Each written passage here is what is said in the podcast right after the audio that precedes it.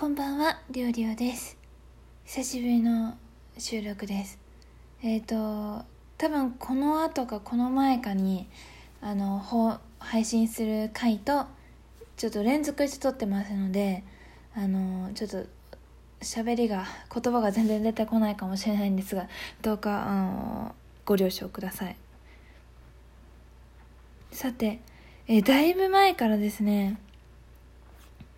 コメントとか、あの、お手紙、お手料ですね。何件かいいて、ことごとく、あの、返せてなかったっていうことがあったので、あの、ちょっと失礼ながら、あの、大変失礼ながら、今更ですが返信ということで、あの、させていただきたいなと思います。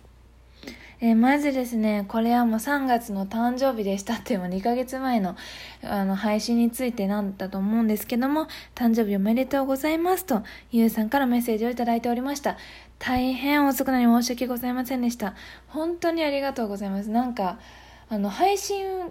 その、返さなきゃ返さなきゃとか、その、あの、トークを取るときに言わなきゃ言わなきゃって、直前まで思ってる思ってるんだけど、取り出しちゃうと、なんかね、このね、お便りの部分をね、開くのをね、すっかり失念してしまっておりまして、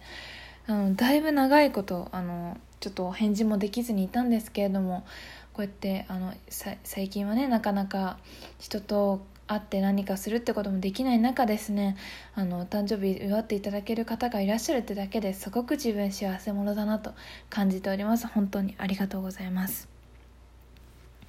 さあ次はベリリウムさんから先日の、まあ、多分近況報告とか、まあ自分のあの祖父がどうこうっていうね話のラジオの時にお便りをいただいておりました。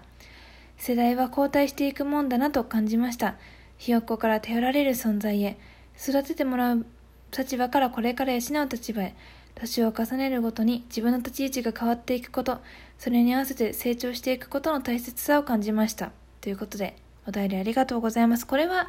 新人教育、新入社員教育にも携わることになったみたいな話した時の回なのかなと思いますけど、あの本当にどんどん世代って変わっていくし、自分もあの本当につい数ヶ月前まではあの新入社員1年目だからってことで、まあ、甘やかされてもきたし許されてもきたし自分もそれにあのすねかじるじゃないですけどもうことごとく甘えてきたんですけどやっぱり新入社員が入ってきてくれてその人たちからはあの先輩っていうふうに一応ね、まあ、一応 どう思ってるか知らんけど本音では。でも先輩としてあの扱ってくれてでやっぱり自分も先輩としてしっかりしなきゃっていう思いというか自覚も芽生えましたしあの、まあ、教えられるように成長というかまあ、教えられ教えるっていう立場になることで、まあ、自分自身も成長したいしあの下にねあのなんていうかな 後輩が持てる後輩に、えー、と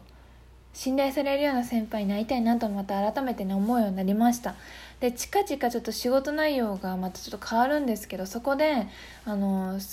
数少ない新入社員の一人を自分のグループにあの入ることになったのでまた自分がね一番下ではなくてちょっと先輩に当たるということであの、まあ、そこでもね一緒に協力しながら、まあ、すごくできる子たちなので新入社員が自分もあの頼ることにはなると思うんですけど、まあ、お互い勉強していってまあなんかそのさらに私にとっても彼あの新入社員にとってもさらに上のね先輩をねがっかりさせることないようにですねあのまあ、甘えながら相談しつつねまた2人で成長していきたいなと思います。でまたあのライブで喋ったかトークで喋ったか覚えてないんですけど祖父が、まあ、亡くなった件に関してですね。やっぱりその2世代上の人のあのしなんか亡くなってお葬式とかをですね経験すると自分の親が亡くなったらどうしようっていう風にちょっと自分の親がいなくなるってことを身近に感じるようになるというかあのな一回ちょっと考えるんですよね。自分もも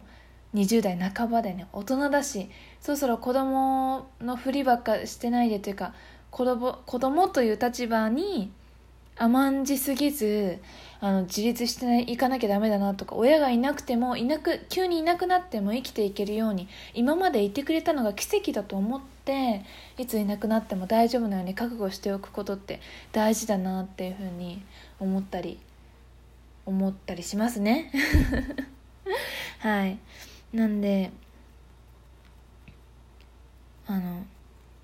まあ、世代はやっぱ交代していくし自分がね自分の下の世代を埋めるかどうかはまた分かんないですけどまだ今のところ望みはないんですけどまあでもそういう可能性もあるってことでね自分もまた一つ下の世代を育てるっていう、まあ、あの職場でも職場でもあの自分のね家庭が持ったらその時にもですねあの育てるっていう立場になると思うので、まあ、それまでにね今はまだねその子供産んだりとかしてないから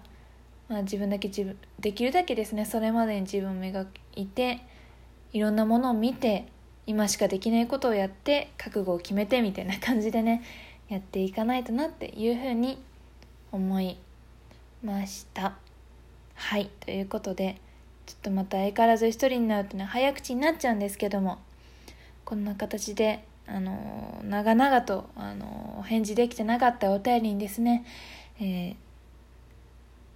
対してコメントをさせていただきました。読ませていただきました。お便り送ってくださった方、本当にありがとうございます。え今後もですね、お便りいただきましたら、またそれについてお話しさせていただきたいなと思いますし、まあ、ツイッターでも何でもいいんですけど、やっぱり大事なコミュニケーションのツールだなっていうふうに、ラジオトークのこと思ってますので、自分はもう他の人のとこね、遊びに行かないですけど、行くときはね、めっちゃ遊びに行くし、